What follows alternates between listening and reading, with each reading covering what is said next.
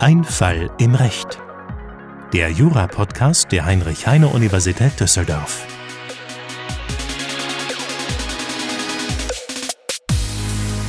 Herzlich willkommen bei Ein Fall im Recht. Mein Name ist Diels Oberhoff, ich bin wissenschaftlicher Mitarbeiter und heute podcaste ich mit Sarah Langenstein, ebenfalls wissenschaftliche Mitarbeiterin. Und wir haben heute wieder einen alltagsnahen Fall von einem Gericht, was jetzt nicht der Bundesgerichtshof ist und auch nicht ein Oberlandesgericht, sondern einen eher einfachen Fall, der ein alltagsnahes Problem uns ein bisschen näher bringen kann. Und zwar geht es um eine besonders aufregende Frage. Sarah, worum geht es heute? Es geht unter anderem nicht nur um die Frage, wie vorsichtig wir beim Spazierengehen sein müssen.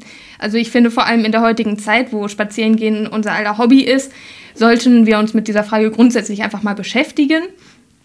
Aber was ist denn jetzt in diesem Fall eigentlich gelaufen, Nils? Ja, also es ging um eine Situation, wo die Klägerin sich verletzt hat. Und zwar ist die Klägerin spazieren gegangen auf einem Damm, auf einem Fußgänger-Spazierweg auf einem Gang und hat sich dann, äh, Damm und hat sich dann entschieden, den Weg zu verlassen und auf einer Wiese spazieren zu gehen. Und unglücklicherweise handelt es sich bei dieser Wiese um eine Start- und Landezone für Kitesurfer.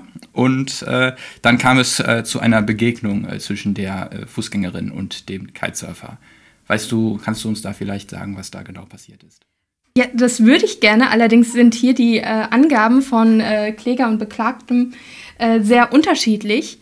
Während der Kläger sagt, ähm, er sei da langgelaufen und plötzlich kam mit hoher Geschwindigkeit von der Seite ein, ein Kiter einem entgegen und hat ihn umgestoßen, ähm, sagt die, Be ähm, die Beklagte, dass sie einfach ganz normal den Drachen ähm, hat steigen lassen und dann von einer Böe seitlich einen Schritt äh, weggezogen wurde und dann schon gegen den ähm, Kläger gestoßen ist, der dann in der Folge umfiel.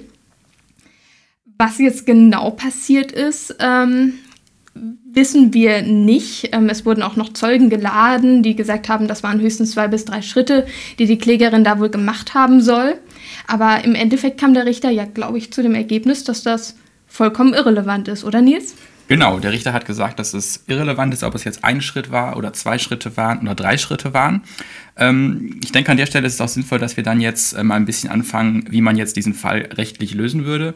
Und zwar hat ja hier, also die Klägerin wollte Schadensersatz haben und zwar wollte sie unter anderem materielle Scha Schadenspositionen ersetzt haben, also Heilbehandlungskosten, Fahrtkosten zum Arzt und so weiter. Und äh, was für ein Anspruch käme denn hier als allererstes in Betracht? Du Nils, bevor wir uns jetzt auf die Anspruchsgrundlage stürzen, müssen wir uns aber noch eine Frage stellen. Denn eine Besonderheit hat der Fall auch noch. Das Ganze ereignete sich in den Niederlanden. Das heißt, es wäre gar nicht so abwegig, sich mal die Frage zu stellen, ähm, ist das Gericht überhaupt zuständig und müsste es nicht eventuell niederländisches Recht anwenden? Und da muss ich jetzt äh, eine kleine Wissenslücke offenbaren. Ähm, ich habe davon nämlich keine Ahnung. Wie sieht es bei dir aus, Nils? Ja, IPR ist natürlich immer so ein Lieblingsthema. Nee, ich meine äh, von, vom niederländischen Recht. Ach, vom niederländischen Recht.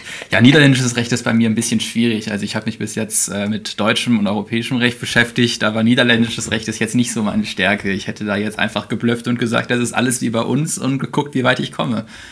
Wäre auch mein Vorgehen gewesen, aber vielleicht muss es ja gar nicht so weit kommen. Ja, genau. Äh, und zwar, also die Zuständigkeit ist äh, relativ äh, einfach zu regeln. Und zwar ist die internationale Zuständigkeit in der Brüssel 1a-Verordnung geregelt. Und in Artikel 4 Absatz 1 ähm, der Verordnung ist eben geregelt, dass hier im vorliegenden Fall die Zuständigkeit der deutschen Gerichte eröffnet ist. Und deshalb kommen wir gar nicht dazu, dass wir in den Niederlanden ein dortiges Gericht bemühen müssten. Das wäre ja vermutlich auch viel teurer als ein deutsches Gericht. Und deshalb kommen wir dazu, dass das LG Köln auch in dem Fall entschieden hat. Und wie ist es mit der Rechtsanwendung? Welches Recht war anwendbar? Also das ist jetzt ja wieder die Frage, was ich ja eben schon äh, angedeutet habe von äh, IPR, von internationalem Privatrecht. Äh, und zwar wird man hier auf die Rom-2-Verordnung eingehen müssen, die ja hier gemäß Artikel 3 Nummer 1a des Einführungsgesetzes zum BGB das genau regelt. Und zwar jetzt die Rom-2-Verordnung ist jetzt ja nicht ein Gesetz, was man jeden Tag heranzieht. Deshalb ist es da wahrscheinlich sinnvoll, wenn man einfach die Normen von vorne bis hinten durchgeht. Und das ist auch eine Verordnung, die sehr zugänglich in der Hinsicht ist. Und äh, wenn man da einfach vorne anfängt, äh, gilt eben Artikel 1, dass die Verordnung für außervertragliche Schuldverhältnisse gilt. Und in Artikel 2 Absatz 1 ist dann genau definiert, was sind eigentlich außervertragliche Schuldverhältnisse. Das sind hier eben insbesondere Folgen einer unerlaubten Handlung. Ja. Und zu den unerlaubten Handlungen kommt man dann in Artikel 4, woraus sich dann auch die Anwendbarkeit deutschen Rechts ergibt weil gemäß Artikel 4 Absatz 2 hier eben zwei Personen äh, einen gewöhnlichen Aufenthalt in Deutschland haben und deshalb dann deutsches Recht anzuwenden ist. Das ist sehr schön. Dann ähm, gibt es heute keinen Crashkurs im niederländischen Recht, sondern wir bleiben beim BGB. Ähm, der erste Anspruch, an den man grundsätzlich denken sollte, wenn etwas passiert außerhalb von Verträgen, ähm, jemand wird verletzt, indem man gegen einen stößt, ähm, ist natürlich der 823.1 BGB, also Schadensersatzpflicht aus unerlaubter Handlung. Was sind die Voraussetzungen dafür? Ja, also an der Stelle hilft es natürlich immer, wenn man erst einmal ins Gesetz schaut und äh, liest. Wer lesen kann, ist klar im Vorteil. Das gilt nicht nur in der Klausur, sondern auch in äh, Podcasts. Äh, und hier steht nämlich, wer vorsätzlich oder fahrlässig das Leben, den Körper, die Gesundheit, die Freiheit, das Eigentum oder ein sonstiges Recht eines anderen widerrechtlich verletzt, ist dem anderen zum Ersatz des daraus entstehenden Schadens verpflichtet. Das heißt, als allererstes brauchen wir erst einmal eine Verletzung eines äh, Rechtes oder eines Rechtsguts. Und im vorliegenden Fall ähm, hat das äh, Gericht uns detailliert dazu aufgeklärt, was es passiert ist. Und zwar hat sich der Kläger eine Tibia-Kopffraktur zugestoßen ohne jetzt in äh, detail, detaillierte medizinische äh, Details äh, einsteigen zu wollen, handelt es sich ja da um eine Knochenfraktur. Das ist jedenfalls eine Verletzung der Gesundheit, sodass man hier an der Stelle den ersten Prüfungspunkt wahrscheinlich relativ knapp bejahen kann. So knapp sogar, dass das Gericht da gar nichts mehr dazu gesagt hat, außer dass ein Rechtsgut verletzt wurde. Ähm, und als nächstes brauchen wir natürlich irgendeine Art von Handlung oder Unterlassen, die dafür ursächlich geworden ist. Genau, und das ist jetzt der äh, Punkt, den man als nächstes ansprechen äh, müsste, was das Gericht nicht ganz so exakt gemacht hat. Haben wir hier eigentlich ein Handeln oder ein Unterlassen? Äh, wenn man jetzt äh, sich vorstellt, dass der Kitesurfer da einen Startvorgang äh, durchführt und dann irgendwie äh, im Zuge dessen mit, der, mit dem Kläger zusammenstößt, ist das ja ein bisschen schwierig da zu unterscheiden. Ist das jetzt positives Handeln? Ist das Unterlassen? Liegt das irgendwo dazwischen? woran würdest du da anknüpfen?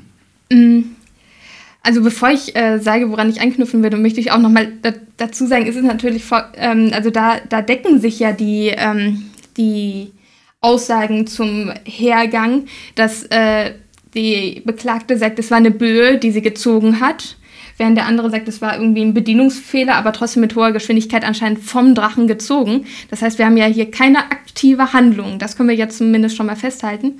Und woran man zumindest als Mindestmaß, ich glaube, das ist auch einigermaßen unstreitig in der Literatur, ähm, als ähm, Mindestanforderung wohl anknüpfen kann, ist, dass wir eine vom Willen geleitete Handlung ja brauchen, um tatsächlich von einer Handlung sprechen zu können.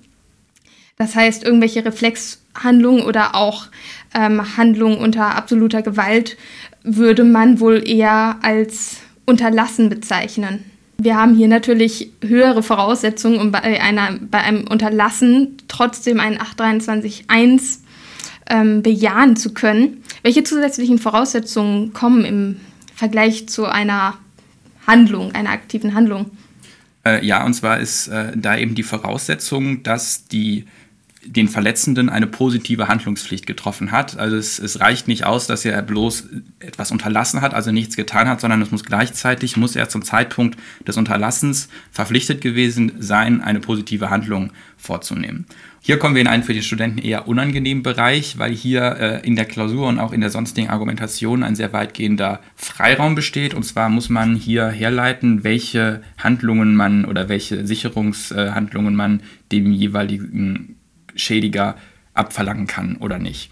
Hier äh, muss man dann wahrscheinlich anknüpfen daran, dass hier der Kitesurfer einen äh, Wassersport äh, durchführt und betätigt und ähm, deshalb hier ja dadurch, dass er den Kite-Sachen steigen lässt und im Startvorgang ist, eine gewisse Gefahrenquelle schafft. Ja, also du sagst, äh, dass es natürlich ein bisschen gemein ist für Studenten, weil sie so ein bisschen aus dem Schema raus müssen. Sie können nicht mehr sehr viel mit Definition arbeiten, sondern müssen mit dem Sachverhalt arbeiten. Andererseits ist es natürlich immer so ein Bereich, ähm, wenn man nicht ganz so viel gelernt hat, kann man das immerhin dann, äh, wenn man ein bisschen äh, ein, ein bisschen kreativ drauf ist, äh, auch sehr gut umsetzen. Aber ja, du hast vollkommen recht. Wir brauchen halt, ähm, also müssen irgendwie eine positive Handlungspflicht ähm, herleiten. Und man muss natürlich bedenken, wie viel Wucht hinter so einem Kite steckt. Also die kleineren Modelle, da geht es ja bei sieben Quadratmetern Fläche los. Es geht hoch bis, keine Ahnung, üblich sind, glaube ich, so 12 bis 15 bei, bei erwachsenen Männern, aber ich bin mir jetzt auch nicht sicher. Und an denen ist man ja irgendwie festgemacht. Also man kann die nicht einfach loslassen und dann sind sie weg, sondern man ist ja wirklich an denen befestigt. Und sobald dann mal eine Böe kommt, und der Drache ungünstig steht, dann wird man ganz schön durch die Gegend geschliffen. Also das ist ziemlich klar eine Gefahrenquelle. Was sagt das Gericht dazu? Sagt es dann einfach, ja, Gefahrenquelle und fertig? Ja, das Gericht äh, hat hier eine sehr äh, ausführliche Darstellung äh, des Ganzen äh, durchgeführt. Äh, die verorten das ein klein wenig anders unter Fahrlässigkeit, aber im Kern geht es dem Gericht genau darum, dass die eben herleiten, inwiefern hier eben eine äh, Verkehrssicherungspflicht der, äh, des Klägers bestanden hat. Und zwar sagen die hier, dass eben das Bedienen des Sportgerätes allein eine über das Normalmaß hinausgehende Gefahrenquelle begründet und dass demzufolge eben wegen der damit verbundenen regelmäßig größeren Kräften als beim normalen Handeln des äh, Klägers hier auch eine gesteigerte Verantwortung für die daraus resultierenden schädigenden Folgen sich daraus ergibt und die eben der Kläger abwenden oder begrenzen muss. Ja, und für die Begrenzung ähm, führt das Gericht auch vor allem an, dass man sich einfach auch ausgiebig umgucken muss, auch seitlich, auch schräg hinter einem, ob da irgendwer ist, ob man genügend Platz hat für den Fall, dass beim Start oder auch wenn der Kite schon in der Luft ist und man sich Richtung Wasser bewegt zum Beispiel, genug Platz ist, dass man niemanden anders gefährdet. Also das Gericht sagt zumindest, Mindestvoraussetzung ist, dass man sich umschaut. Und da ähm, die Beklagte sogar sagt, nach einem Schritt ist sie an den Kläger gestoßen, gegen den Kläger gestoßen. Ähm, ein Zeuge sagt dann zwei bis drei Schritte. Ähm, spricht das dafür, dass der Kläger schon relativ nah an der Beklagten dran war, als der Unfall geschah, oder? Ja, auf jeden Fall. Also ich äh, persönlich würde jetzt nicht auf die Idee kommen, an einen äh, Kite, äh, jemanden, der einen Kite starten lässt, so nah heranzutreten, äh, weil ja auch ähm, man ja genau diese Unvorhersehbarkeit des Windes und die Naturgewalten äh, da ja einbeziehen müsste. Also können wir wahrscheinlich an der Stelle jetzt ja äh, erst einmal sagen, also wir haben hier ein Unterlassen des, äh, äh des Klägers äh, und insofern liegt dann auch eine Verletzungshandlung vor, in dem dieser eben es unterlässt, sich umzuschauen. Der Beklagten. Der Beklagten, verdammt, genau. Gar kein Problem. Ähm, und wie spielt das jetzt rein? Ganz am Anfang hast du gesagt, das war eine Kitewiese, die ja extra dafür da war, um die Sachen aufzubauen, zu starten und zu landen, auf die sich der Kläger begeben hat. Ähm, hat die Beklagte andere Sorgfaltspflichten, da, weil es ein extra Bereich dafür ist? Also man könnte natürlich darüber nachdenken, zu sagen, eben weil sie sich hier auf einem speziell dafür äh, eingerichteten äh, Wiesen, Wiesenbereich befunden hat, könnte man darüber nachdenken zu sagen, Deswegen reduzieren wir die Sorgfaltsanforderungen des, äh, des, Kite, äh, des Kitesurfers äh, und sagen, da müssen eben andere auch in besonderem Maße darauf Rücksicht nehmen, dass hier äh, Kitesurfer tätig sind und dass man deswegen hier besonders Abstand halten muss oder so etwas. Ähm, diesen Weg geht das Gericht tatsächlich nicht. Die sagen, das ist komplett unerheblich, ob es sich um eine Kitezone handelt und man muss eben als Kitesurfer allgemein sehr vorsichtig, sehr aufmerksam sein und darf sich da nicht auf darauf verlassen, dass andere Abstand halten oder so etwas.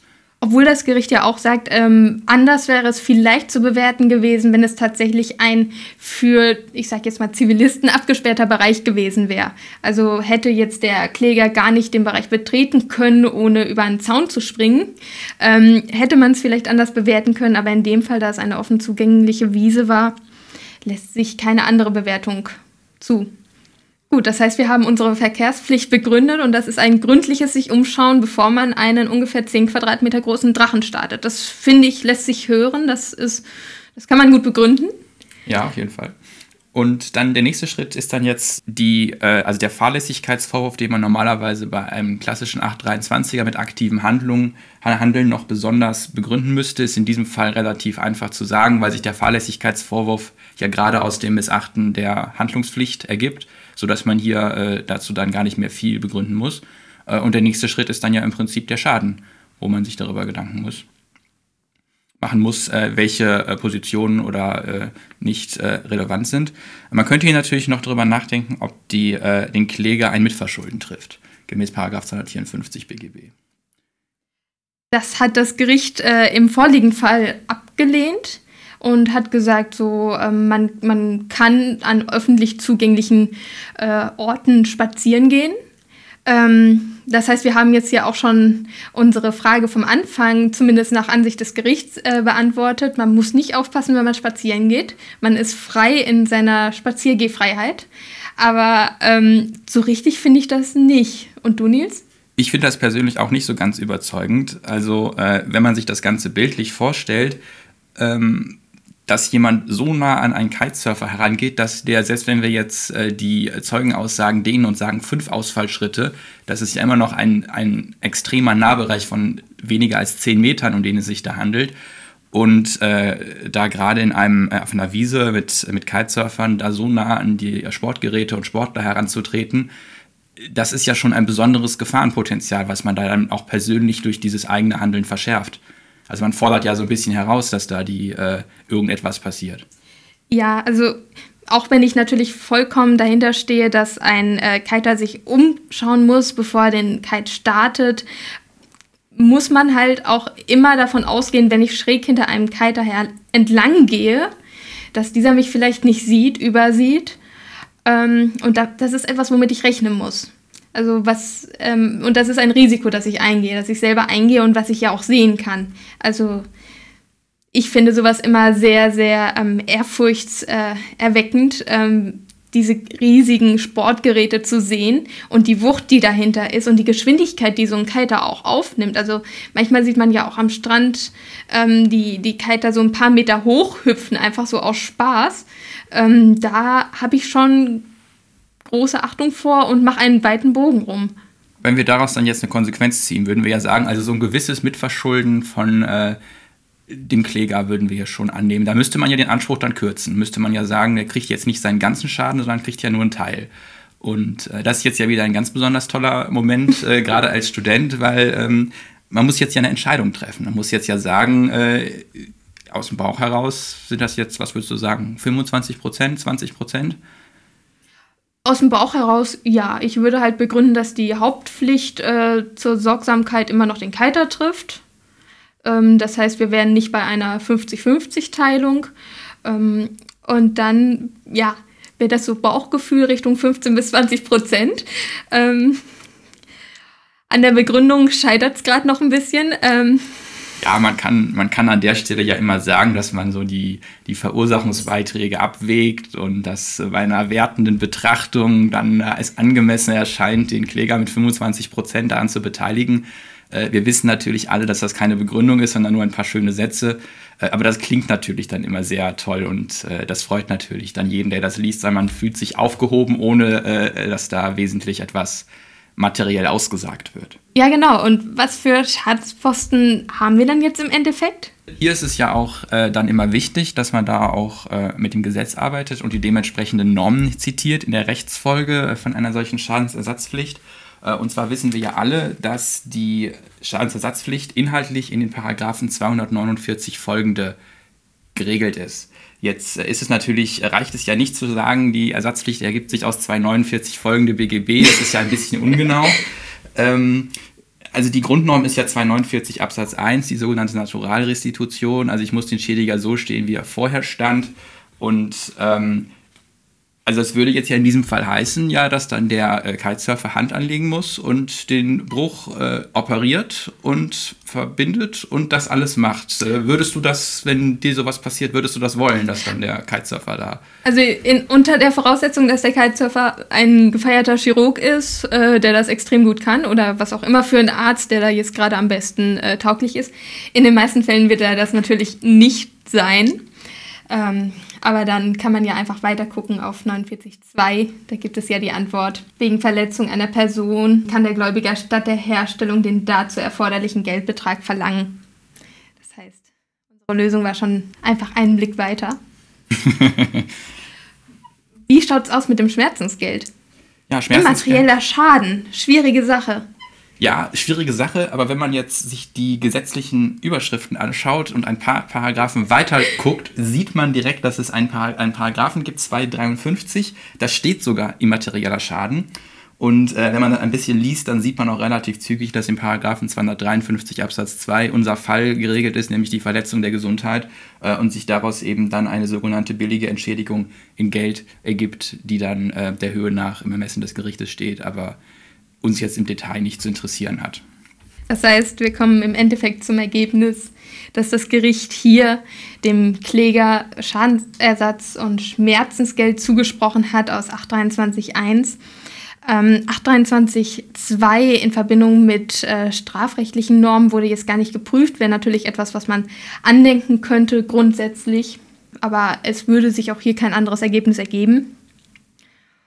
Und somit hatte unser Kläger im Fall recht und durfte spazieren gehen, wie er wollte. Das stimmt. Das heißt, vielen Dank, Nils, dass du heute die Folge mit mir gemacht hast. Ähm, danke an die Zuhörer, dass ihr wieder zugeschaltet habt. Und wir dürfen für die nächste Folge ein Special ankündigen. Ja, wir haben Clemens von Clemens Coffee Corner dabei, der ja hier schon sehr bekannt ist. Und äh, darüber hinaus ist auch noch Ruprecht Potzum dabei und wird uns tiefgreifende Einblicke in das Zivilrecht gewähren und da viele äh, Gedanken mit uns teilen. Wir haben eine, ein, ein doppeltes Special, in dem wir Clemens und einen Professor dabei haben. Genau. Das heißt, schaltet ein und bis demnächst. Demnächst.